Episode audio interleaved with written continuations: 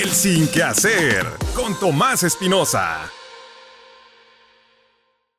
Muy, muy, muy, muy buenas tardes, buenos días, buenas noches. No sé a qué horas me estés viendo ni dónde estés. Soy tu amigo Tomás Espinosa, el Sin Que Hacer. Oye, bienvenido a un nuevo capítulo de esta serie, de este podcast, el Sin Que Hacer, que le hemos denominado Corazón de Mamado. Recuerda que estamos platicando con gente muy entregada al fitness, pero sobre todo, ¿qué hay aquí en la cabecita y en el corazón? ¿Qué les ha hecho tener este estilo de vida? Y hoy, hoy tenemos en este capítulo una plática muy, muy interesante porque nos vamos a salir un poquito de la entrevista con estos supermamados y tenemos una, una especialista, fíjate nada más y nada menos, en un tratamiento de la gente con ciertas peculiaridades que están en la vida fitness. Pero ella nos va a explicar un poquito qué es esto porque, híjole, se puede escuchar muy fuerte, pero a veces los gimnasios, fíjate lo que te voy a decir, a veces los gimnasios desechan, así, tal cual, a cierto tipo de personas. Está con nosotros Eli Flores. Eli Flores, ¿cómo estás? Bienvenida. Muy buenas tardes. Buenas días, tardes. noches. ¿Cómo estás? Días o noches a todos. Muy bien, muchas gracias por la invitación. Oye, Eli, ¿eres Barbie fan? Sí, de los tenis hasta la blusa. Ah, Oye, platícame antes de que te presentes. ¿Desde cuándo, desde cuándo, por qué y cómo te surgió el, el fanatismo por la Barbie? Desde que era niña, eh, te- ahorita hasta mi mamá tiene como 40 Barbies que las tiene guardadas, que mi papá me las compró, entonces anunciaron la película. Aparte que si no la han visto, veanla, tiene muy padre mensaje. Y desde que era niña, sí, sí fui niña Barbie. Y eres, si- sigues siendo una chica Barbie. Sí, hasta Oye, ¿y tienes tu Ken? Y ello a mí. Ah, ya yo dame que ya estuvo con nosotros aquí en, en Corazón de Mamado, es, es tu Ken. Sí. Eli, preséntate. ¿Quién eres? ¿Qué haces? ¿A qué te dedicas? Dime. Pues mira, yo soy químico farmacéutico biólogo. Esa fue mi, mi carrera que estudié en la universidad. Tengo una maestría en ciencias biomédicas. Mi tesis fue sobre síndrome metabólico mediante diagnóstico de laboratorio. Si quieres, ahorita explico todo lo que es el Sí. síndrome metabólico. Eh, aparte, tengo otra maestría en entrenamiento personal terapéutico y readaptación deportiva. Yo entré al gimnasio desde que tenía 15 años, o sea, toda mi vida he sido instructor fitness grupal y actualmente tengo 6 años dedicándome a entrenamiento en pesas, entrenamiento de fuerza, pero lo que se llama poblaciones especiales, es decir, personas con sobrepeso, obesidad, eh, personas con alguna condición física, etc. Oye, qué interesante. Dices, "Ten- tengo seis años dedicándome a entrenar estos, este tipo de grupo de personas que, como decíamos ahorita, no tienen mucha cabida en un gimnasio por la población que va al gimnasio, pero que estas personas con sobrepeso, con obesidad mórbida y con otra una serie de sit- situaciones que nos vas a explicar, necesitan irse a ejercitar. ¿Qué tipo de personas atiendes, Eli? Mira, yo ahorita tengo un paciente que me encanta su actitud porque es un paciente con traqueostomía. Tengo una persona con fibromialgia. Expl- Explícanos un poquito cada uno de estos padecimientos para entender los que no conocemos de términos Sí, médicos. Para hacerlo más sencillo y, y sin tanta complejidad de medicina, pues mi paciente con traqueostomía tuvo un tumor en, en la tiroides, le dañaron una parte de las cuerdas vocales, eh, se salvó, bueno, de- del, del tumor que le quitaron, tiene la, la traqueostomía ahorita para respirar, como que dice, el aire entra directo a, a- a sus vías respiratorias sin ser filtrado. Entonces sí es una condición importante porque, bueno, pues hay que estarle monitoreando frecuencia cardíaca por smartwatch y todo el mundo diría, es que una persona que está así en esa condición no se puede agitar, no tiene que hacer ejercicio, ténganlo tranquilo. Y la verdad es que no, es todo lo contrario. O sea, sí puede hacer ejercicio monitoreándole frecuencia cardíaca y de manera adecuada. Entonces tienes un, una, ¿cómo le llamas tú? ¿Pacientes o cómo le llamas? ¿Pacientes o clientes? O clientes. Sí.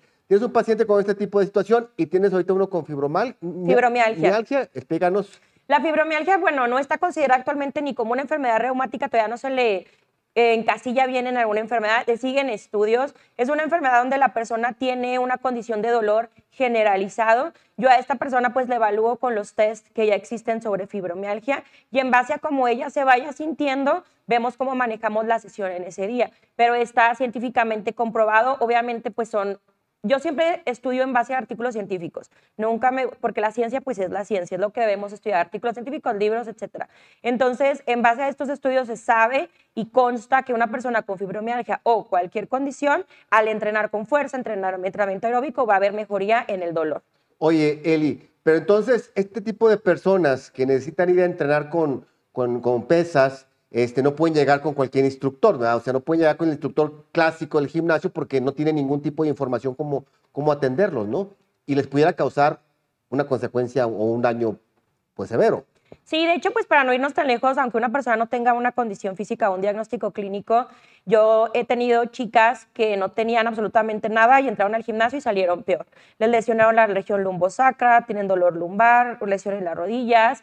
¿Por qué? Porque pues nunca se llevó una progresión correcta del entrenamiento y simplemente llega, carga 20 kilos de cada lado y hace sentadilla libre, cuando ni siquiera se evalúa a la persona con patología o sin patología antes de, de prescribirle ejercicio. Oye, eh, además de estas dos condiciones que mencionaste, ¿qué otras situaciones trabajas? Además también de la obesidad, ¿qué otras? Sí, obesidad, personas que tienen problemas de hipertensión arterial, que obviamente usan betabloqueadores para controlarles su, su hipertensión arterial y con ellos no es tan fácil estarle checando frecuencia cardíaca con smartwatch, pero les enseño a monitorearla de manera manual para que ellos vayan conociendo y sobre todo algo que se llama escala de Borg. Los instructores debemos de trabajar con escala de Borg y enseñársela al paciente para que diga, es que me siento agitado por ejemplo, con mis pacientes trabajo, ¿cuánto te sientes agitado? No, pues como en 130 latidos por minuto. Ah, estamos bien. Esa escala de percepción del esfuerzo se le llama. Tengo unas chicas con síndrome de ovario poliquístico que pues también todo lo que tiene que ver ginecológico, hormonal, eh, cuando tú tienes síndrome de poliquístico tienes resistencia a la insulina y el ejercicio te da todo lo contrario, sensibilidad a la insulina. Entonces, bueno, pues son las chicas con síndrome de poliquístico. Tengo una chica con síndrome facetario lumbar, ella presentaba mucho dolor en zona eh, lumbar de hecho, un médico le dijo, pues que no haga sentadilla. Poco a poco ya ha ido entrenando conmigo. Sí puede hacer sentadilla, sin embargo, no una sentadilla que le comprima las vértebras. Yo misma soy paciente con artritis reumatoide desde hace 10 años. No tengo deformado ninguno de mis huesos. Y la misma reumatóloga me dice, quien te ve no cree que estás con este diagnóstico. Y yo, pues sí. Entonces, yo soy vivo ejemplo y estoy súper convencida de que ejercicio es salud. Entonces, actualmente tú vives con artritis reumatoide. Oye, personas, este, chicas embarazadas. También. En, en, meses de gestación, séptimo, octavo, noveno también. Sí, el, el, ejercicio en el embarazo es muy importante, sobre todo si una persona toda la vida ha hecho ejercicio y se embaraza, puede seguir con el entrenamiento. Pero si una persona nunca ha hecho nada y de repente está embarazada y quiere hacer un, un entrenamiento extremo, pues claro que no. Todo es en base al paciente, por eso se debe de individualizar correctamente la prescripción de ejercicio y sobre todo Siempre yo trabajo de la mano con un médico, un fisioterapeuta, pues el luego que es mi esposo, y somos un equipo multidisciplinario para atender a un paciente. El ejercicio no sustituye ningún medicamento farmacológico, es parte del tratamiento. Oye, entonces digamos que entonces el servicio que ofreces es de una manera terapéutico integral sí. para este tipo de, de condiciones. Oye, platícame un poquito más acerca de la gente con obesidad mórbida. Este, tengo amigos que me dicen que obesos mórbidos y dicen que que los gimnasios no son para ellos, que porque los gimnasios son espacios donde no encajan. Tú como, ya como terapeuta, ¿cómo lo ves, cómo lo observas en, en, una persona con, con sobrepeso o con obesidad mórbida?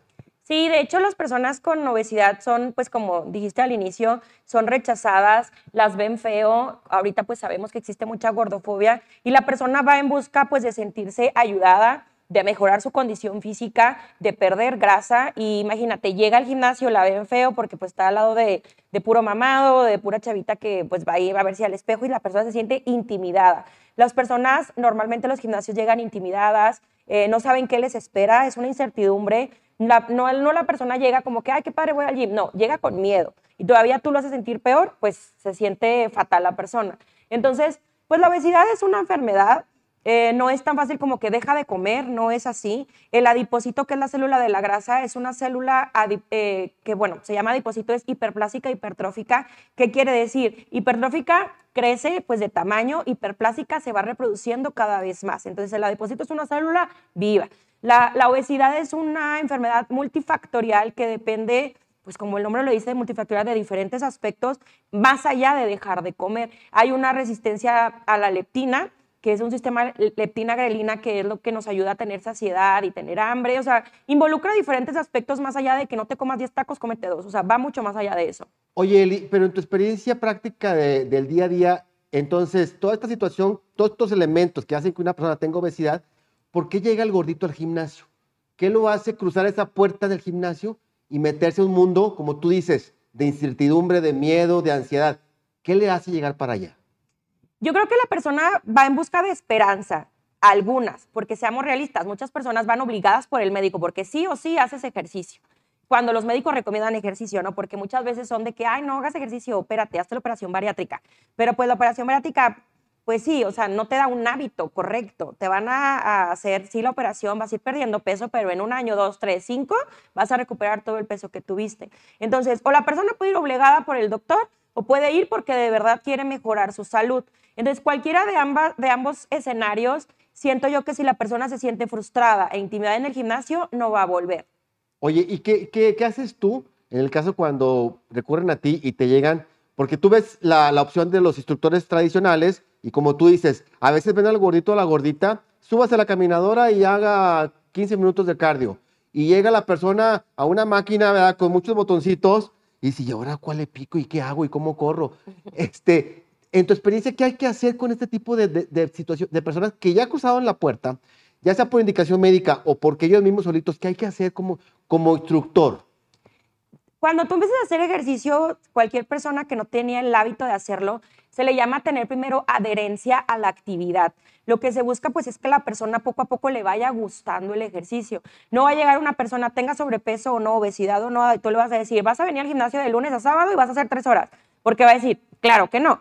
Por eso es la diferencia entre un ejercicio terapéutico a un entrenamiento convencional. La persona se tiene que evaluar. Yo he tenido personas que me han pesado 140 kilos y no caben en las máquinas, que es un reto como entrenador tener una persona que no cabe en la máquina, ingéniatelas, ponle regresiones o progresiones, de manera que la persona tampoco se sienta incómoda en el ambiente de las personas que lo están viendo. Oye, qué importante eso que dices, porque si también tengo amigos así, exactamente, con 130, 140 kilos, y dices, oye, ni siquiera, como no caben en un asiento tradicional de un autobús o de un avión, tampoco en la máquina caben. Así es. Es más, dicen, me da miedo sentarme por la mancuerna porque no sé si me vaya a levantar. Así es. Y entonces todo ese tipo de situaciones el instructor debe decir cómo las manejo, cómo lo ayudo, porque la persona está, se está viendo evidenciada, como tú dices, por los mamados, por la super fitness, por...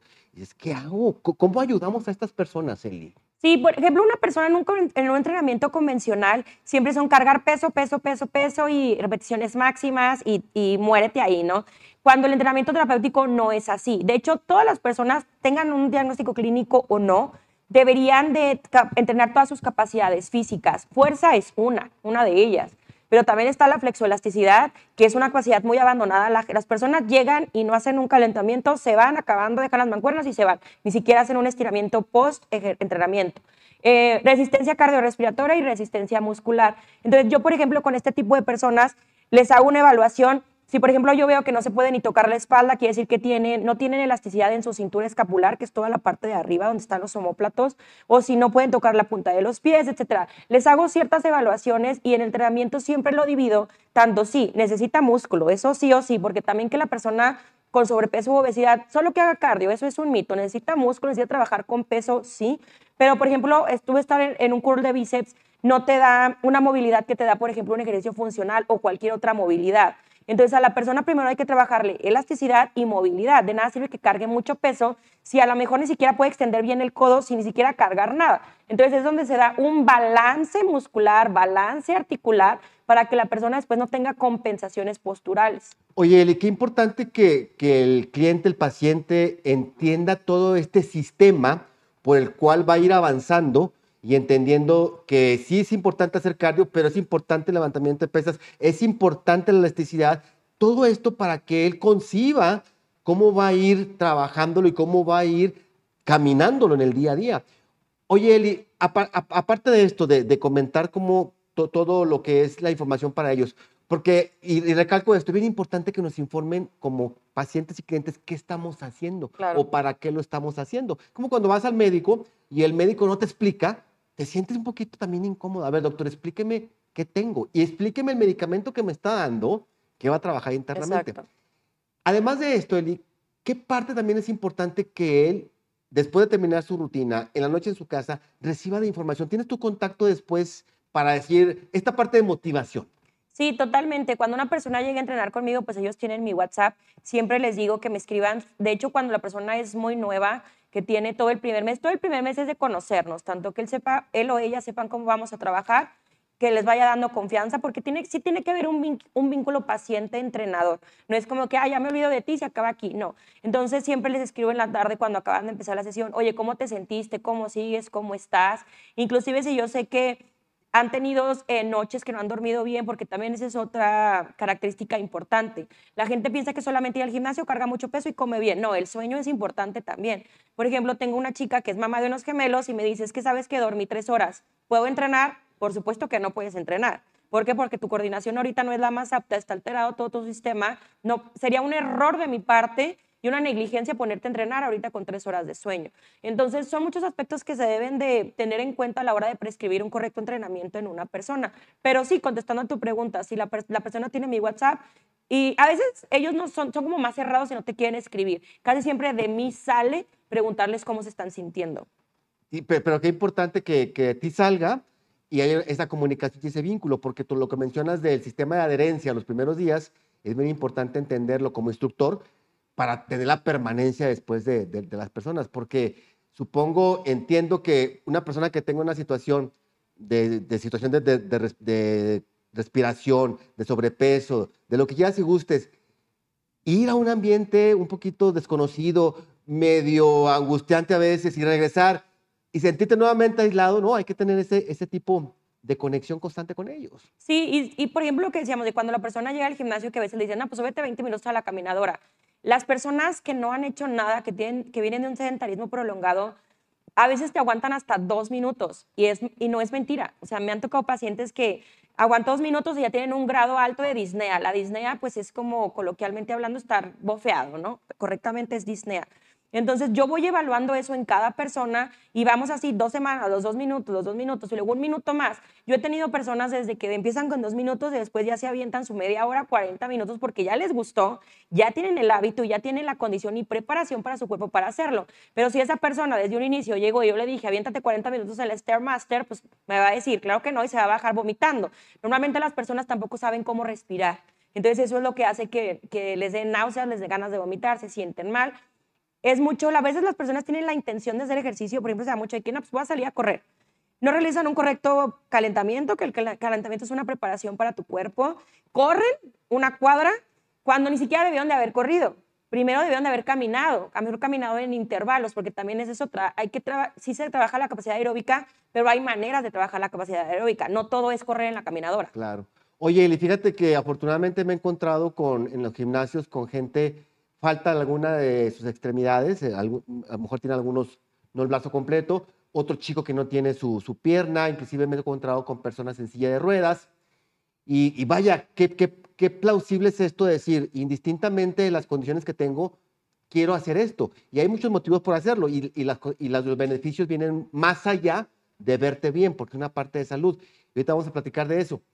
Además de, de, de lo que mencionas, ¿qué tan importante, y no sé si tú lo manejas, las personas de la tercera edad, las personas que ya pasan los 60 años y que nuevamente, por X situación, quieren incorporarse a una situación de activación física. ¿Ahí qué hay que hacer de una manera terapéutica? Sí, la verdad es que el ejercicio en personas de la tercera edad es súper importante. Eh, cuando nosotros vamos avanzando de edad, viene una condición que se llama sarcopenia, que la sarcopenia es la pérdida de masa muscular. Cuando tenemos menos músculo, tenemos también dinapenia. La dinapenia es la pérdida de fuerza. Al no tener estas dos características viene también una osteopenia, que es la pérdida de densidad mineral ósea. Entonces, todas las personas a cierta edad podemos pasar por esto, pero ¿cómo se puede frenar o, ralentizar mediante el ejercicio? Oye, puras penias, entonces, osteopenia. dinapenia, y sarcopenia. Y, y sarcopenia. Sí. Ok. Pero finalmente, es la pérdida de músculo, la ganancia de músculo y la cuestión que me dice de la afectación del hueso, de, sí, los, de huesos. Pérdida de fuerza. Fue pérdida de, de, fuerza. Porque luego uno piensa, y a veces así dicen, ¿verdad? Cuando tienes 30 años y te cuidas, la gente te dice, ¿para qué? De todos modos, el físico no es para toda la vida. La pregunta, Eli, ¿tú crees que el físico sí es para toda la vida? Claro, mira, me voy a ir muy extrema, pero pues ahí está Arnold Schwarzenegger y Sylvester Stallone. ¿Cuántos años tienen? Lo que pasa es que a veces tiene mucho que ver la mentalidad de cada persona, donde si nunca hizo ejercicio y quiere hacer después, qué padre, se le aplaude. Pero hay personas que nunca han hecho ejercicio y nunca van a hacer ejercicio. Cuando el ejercicio debería ser sinónimo de salud y llegar a una edad de vejez no debería ser sinónimo de enfermedad o sinónimo de que, ay, pues ya para qué. Es muy común que las personas dicen, pues es que de algo me voy a morir. Pues sí, pero bueno fuera que te murieras de un día para otro. Pero no te mueres de un día para otro. Pasan meses, años. ¿Y qué viene de ahí? Gasto económico, problemas familiares, no, que ahora cuídalo tú, que ahora cuídalo tú, porque al fin y al cabo se oye feo, pero se hace un problema familiar. Entonces, ¿qué mejor es lo que yo le, incluyo a todos mis clientes? Entrenar por tener una vida saludable en la tercera edad, que no tengas que tener una sonda para orinar, que tú te puedas mover y pararte a tu casa, ir al súper, ir al cine, viajar, disfrutar ya de, tu, de todo lo que trabajaste y tener tu tiempo para ti. No andar en muletas, no andar en silla de ruedas, no andar con un andador, pero a veces las personas piensan que toda la vida van a tener 30 o 40, entonces no se pueden pensar que todos en algún momento vamos a ser viejitos. Oye, entonces los que, los que empezaron ahorita a los 20, 25, qué padre sostener esta, e, este estilo de vida. Si empezaste a los 40, qué padre, porque lo, lo sigues construyendo. Ahora, tengo 60 años, Eli, y te estoy escuchando. ¿Qué me recomiendas? Tengo, tengo 65 y mi esposa 60. ¿Qué nos recomiendas a ambos?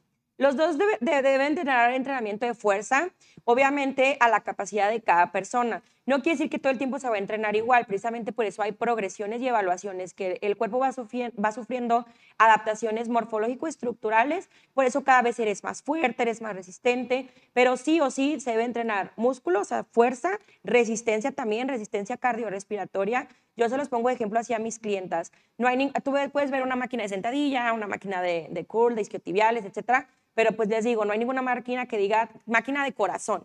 ¿Cómo trabajas el corazón y los pulmones? Pues en el cardio. Entonces debe haber un balance entre todo, flexoelasticidad igual. Cuando los músculos están demasiado contracturados, que no, nunca se les dio un estiramiento adecuado, van haciendo contracturas. Esto a la larga de que la persona es que me duele aquí o me duele acá y no se, nunca se lo atienden.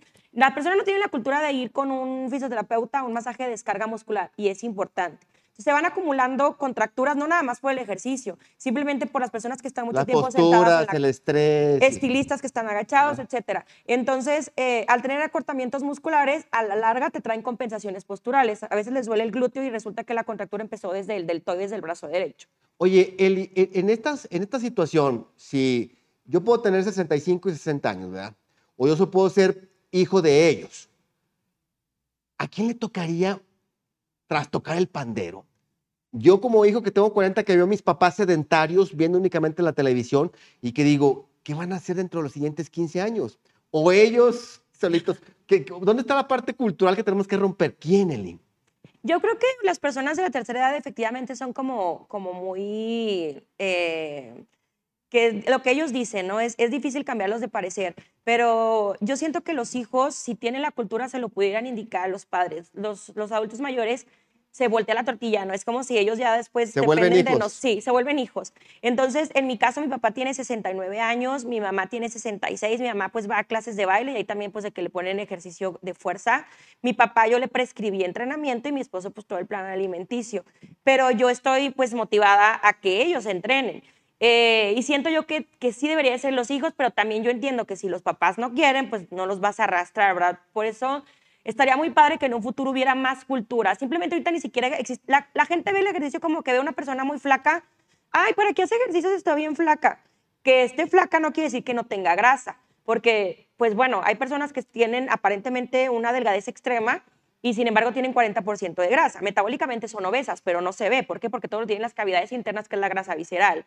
Entonces, ven una persona pues, que tiene un poco más de peso y está perfectamente sana. Saludes, parámetros bioquímicos equilibrados. No nada más como que voy al gimnasio por estar mamado, voy al gimnasio porque me quiero poner eh, buenota, dirían las mujeres. Entonces, si no podemos ni siquiera romper ese estigma de que ejercicio es vanidad, Espero que algún día se rompa de ver que ejercicio es salud para niños, adolescentes, embarazadas, adultos mayores también. Qué interesante eh, el estigma, el paradigma de que, de que ejercicio no es vanidad, ejercicio es salud. Y sí, hemos, hemos hecho muchos podcasts donde todos empezamos por, algo, por alguna situación de vanidad, de ego, de amor propio, pero en el transcurso del tiempo te vas dando cuenta que se convierte a la salud, a la salud. Y, y vuelvo nuevamente con los, con, los, con los adultos mayores, porque es bien importante esta parte de decir, cómo quiero, cómo quiero terminar, no, no, estoy muy feo, ¿verdad? pero cómo quiero vivir los años que me, que me quedan. Ya lo dijiste de alguna manera importante decir, pues sí, no quieres estar pegado a una cama y quién te va a ver, ¿no? Claro. Oye, Eli, eh, ¿qué es dentro de, lo que, de, tus pacientes, cuál ha sido el caso de éxito más gratificante, el que tú hayas dicho, híjole, me sentí que mi vida tiene propósito y sentido porque hice esto con esta persona? Fíjate que yo creo que cada persona que me ha tocado ha sido especial para mí. Simplemente hoy en la mañana hasta se me puso la piel chinita porque estaba entrenando con mi cliente con traqueostomía y en una máquina de sentadilla él pues llegó haciendo una sentadilla prácticamente nula, con muy poca flexión de rodilla y yo le explicaba a él que teníamos que darle pues elasticidad a sus flexores de cadera, toda la parte que, involucra las articulaciones para hacer una sentadilla. No es nada más como que súbele peso, baja, no, va más allá de poder hacer correctamente una sentadilla.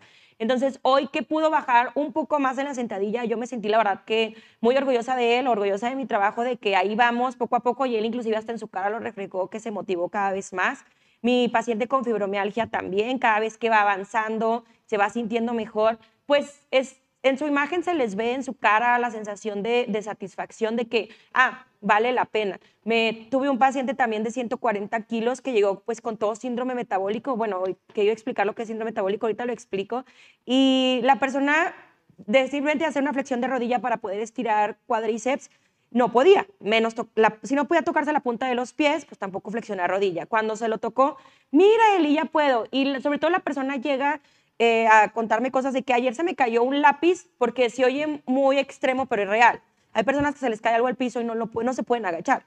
Oye, no, no, digo, qué padre escucharte este, estos mínimos logros que a lo mejor para ti dices, o para uno que lo escucha dices, ay, pues es un lápiz. pero para la persona representa todo un reto de su vida. Y haberlo logrado, dices, no, no sé de qué te alimente él y todos los días recibir este tipo de, de, de, de, retroalimentación ¿no? en, tu, en tu esfuerzo. Sí, a mí me gusta mucho y, me gusta mucho mi trabajo y sobre todo el área a la que yo me dedico. Yo sé que hay muchos colegas entrenadores, pero sé que no hay tantos que se dediquen al área a la que yo me dedico.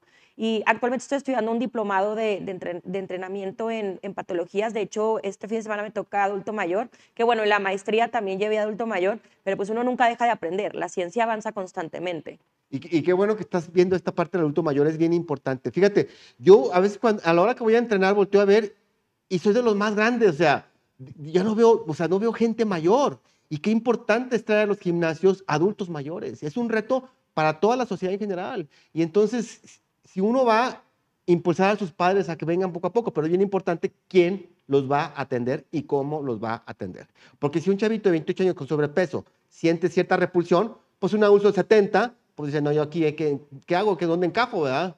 Bien, bien importante. Eli, la gente que quisiera este, contactarte, porque a lo mejor tiene algún familiar, alguna persona, o ellos mismos tienen una situación particular, pero quieren activarse, ¿dónde pueden encontrar alguna red social? ¿Dónde te pueden ver? Este, ¿Cómo atiendes? Platícame. Sí, en Instagram estoy como Eli Flores Ejercicio Terapéutico, así también estoy en, en, Facebook. Y pues bueno, me mandan un mensaje ahí, yo con mucho gusto les doy todos los informes. Puede haber entrenamientos presenciales en el gimnasio aquí en Torreón y actualmente pues también tengo entrenamientos en línea. La bendita tecnología, tengo clientas en Denver, en Nebraska, inclusive aquí mismo en Torreón, personas que quieren evitar el traslado. Eh, en, porque son mamás y esos minutitos que ellos van a trasladarse, pues para ellos son vitales para estar con, sus niños. Entonces, puede ser entrenamiento virtual o entrenamiento presencial. A veces pueden decir, es que el virtual que es tal cual si yo estuviera ahí, yo les, yo les explico cómo pongan el celular, ahora este ángulo, ahora sí, y la verdad es que pues tengo gente que tiene entrenando conmigo virtual tres años, o sea, que ininterrumpidos, de que les ha gustado tanto, es tan cómodo que no necesitas irte al gimnasio. Oye, te pregunté cuál ha sido el mayor logro o mayores logros, satisfacciones. ¿Cuál ha sido la parte que más te ha complicado con algún paciente? Que dijiste, ay, Dios mío, dame paciencia, porque aquí entonces sí estoy sufriéndola. Pues me han tocado muchos, pero yo creo que de los principales es que las mujeres tienen el mito de que es que voy a hacer glúteo. Bueno, Pompi llegan así a decir lunes, miércoles y viernes, porque mi antiguo entrenador así me lo ponía. Y yo, sabes que con todo respeto lo que haces con tu antiguo entrenador, pues aquí no cuenta, yo te tengo que evaluar y a mi propia percepción yo te voy a indicar cómo te voy a prescribir el entrenamiento. Eh, las mujeres no quieren cargar peso, no quieren entrenar tren superior porque piensan que, que, se van a poner toscas cuando pues no es así. Cuando tú entrenas con peso, ayudas a la producción de osteoblastos, que es la célula del hueso que precisamente te ayuda a evitar una osteopenia a largo plazo, que sobre todo eso es muy importante porque las mujeres llegamos a sufrir más de ese tipo de condiciones por la fluctuación hormonal que tenemos. Entonces también eso o puede ayudar o perjudicar el ciclo menstrual. Entonces, pues bueno, de, pacientes así medio medio negativos, pues los típicos que a veces no quieren hacer la parte cardiorrespiratoria, que quieren concentrar todo en fuerza y les trato de explicar y poco a poco, me cuesta trabajo, pero al fin y al cabo pues lo entienden. De hecho tengo gente que entrenó conmigo un tiempo y ahorita ya no viven aquí y tenía un chico antes que es el hijo de una de mis amigas que me dice, ándale y entrénalo por favor. Total, lo entrené y él, ay no, es que yo no hago pierna. Y yo, ah, ok, preparándole la sesión de pierna, ¿no? Y es que no, yo no quiero, yo no hago cardio, ¿para qué? Y ahorita vive en Monterrey y hasta la fecha me manda a veces sus videos entrenando pierna, con muy buena ejecución, con las correctas velocidades para hacer las acciones musculares correctas, porque no están así también cargando peso y no controlan absolutamente nada. Entonces, siento yo que cada paciente te da, pues puede, puede ser una parte negativa, pero de ahí aprendes y es un reto. Y a mí me encantan los retos. Perfecto. Oye, Eli, qué, qué, qué placer este, platicar contigo, porque esta parte del fitness que la tenemos, que existe, pero la tenemos por ahí como que a veces hasta media oculta, y es bien importante considerar que todos cabemos en un gimnasio. Todos cabemos en un gimnasio con las condiciones que tengamos. A mí me da mucho gusto ver a ya cada vez más población femenina cargando, cargando fuerza, haciendo fuerza, porque entonces no, no nomás van al cardio ni al zumba, lo tradicional, sino que ya las chavitas se ponen bien truchas en, en, en, la prensa de pierna, las ves con las mancuernas haciendo bíceps, las ves trabajando la espalda, todo con su propia medida y, y adecuado, sistema para ellas, y ves también este, yo un poquito más a esta gente que generalmente la aislábamos y está más integrada, más integrada. Te felicito por lo que haces, por la, por la preparación continua que tienes, estás estudiando cada vez más Van a aparecer aquí las, las redes de, de Eli para que la contactes. Si hay alguna persona que quieras específicamente a, traer a este mundo, de así que de la salud completa y la felicidad plena, bienvenidos. Te agradezco mucho el tiempo y esperemos que no sea la última vez que platiquemos aquí en el Sin Que Hacer. No, muchas gracias por la invitación, muy, muy amena la plática, a mí me encanta hablar y cada vez que me quieras invitar, yo aquí feliz. Excelente, le vas a ver, te, te va a tomar la palabra. Y tú que me estás viendo, te agradezco mucho la participación en este capítulo de la serie Corazón de Mamado.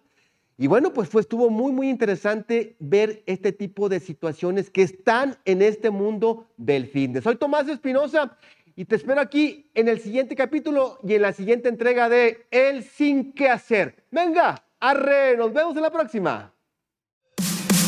El Sin Que Hacer con Tomás Espinosa.